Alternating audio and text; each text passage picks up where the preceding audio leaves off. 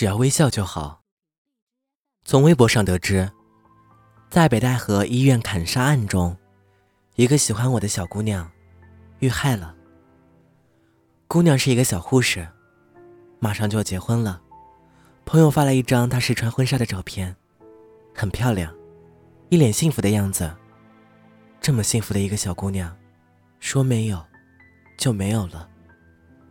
她的微博上大多是转发动漫或者搞笑的小段子，偶尔还有一些女孩子的小情绪，让人看了可能会会心一笑。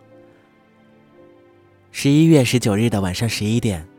他的最后一条微博，转发了这样的一句话：“奇迹有时候是会发生的，但是你得为之拼命努力。”是的，奇迹是会发生的，可有的时候，有的人再也没有拼命努力的机会了。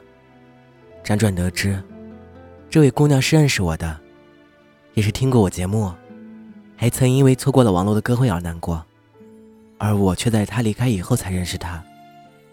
这让我觉得非常难过。每次在网上给大家唱歌，很多姑娘都喜欢在聊天室的公共屏幕上发“啊啊啊啊哦哦哦哦哦”这种表达兴奋的字。因为刷屏速度实在太快，人也多，很多姑娘的名字我都比较陌生，几个眼熟的，也是因为常常看到才会有一些印象，但是并不熟悉。这位姑娘的离开，让我突然有一些害怕。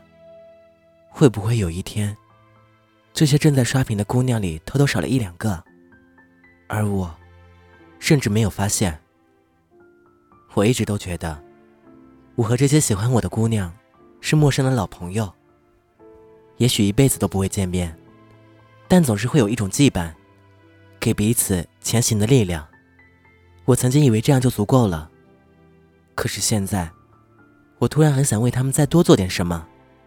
趁着我们仍然还在一起，朋友说，祭奠一个人最好的方式，就是默默记住他。我想，这也是我能做的为数不多的事儿了。